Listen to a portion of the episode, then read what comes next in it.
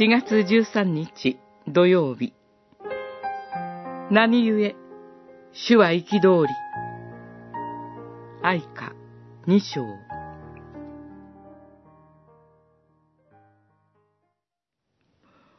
乙女エルサレムよ。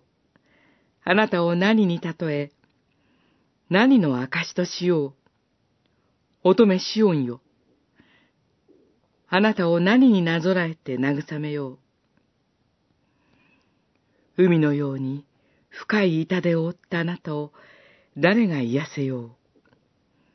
二章十三節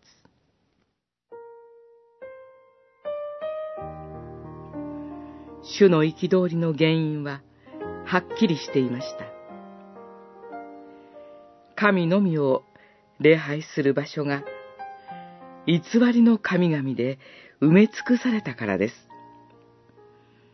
約束の地に入る前に、王に関する規定で告げられていました。王は大勢の妻をめとって、心を迷わしてはならない。新明記十七章十七節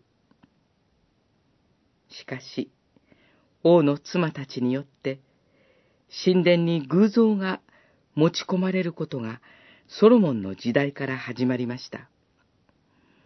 そのため、偶像の宮と化したエルサレム神殿に対して、妬む神である主は、熱情の神となり、ミーカリはヤコブ、すなわちイスラエルに対して、劣化となり、炎となって焼き尽くしたのです。主なる神と他の神々を混ぜ合わせた神殿は、固く節操を守る契約を破ってしまいました。そこで、主はご自分の祭壇すら見捨て、ご自分の聖女をすら見捨て、シオンの祭りを滅ぼし、カリー王も、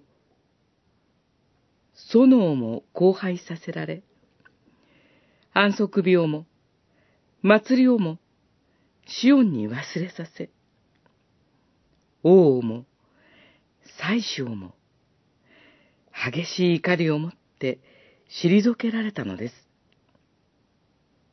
様々な宗教行事を習俗にして、何でも持ち込むことに対して、主は誠に敵となられます。